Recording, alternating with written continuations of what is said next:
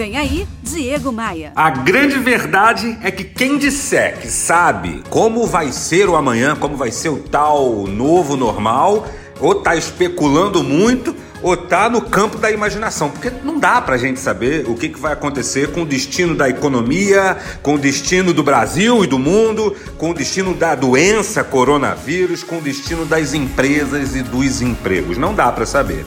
Mas eu tenho ah, algumas desconfianças. E eu fui perguntar ao Rodrigo Matos, ele é diretor-geral do grupo Atlas, que é composto pela distribuidora Atlas, pela rede de supermercados Casa do Sabão e pelo pelo Matosão.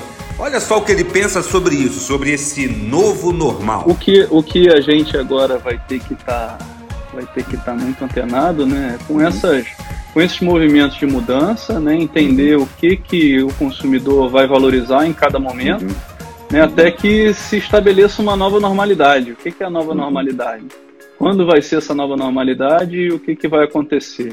Né? Então a gente vai aí falar com canais diferentes, de formas uhum. diferentes, uhum. Né? talvez a interação não uhum. seja é, como era até algum pouco tempo atrás.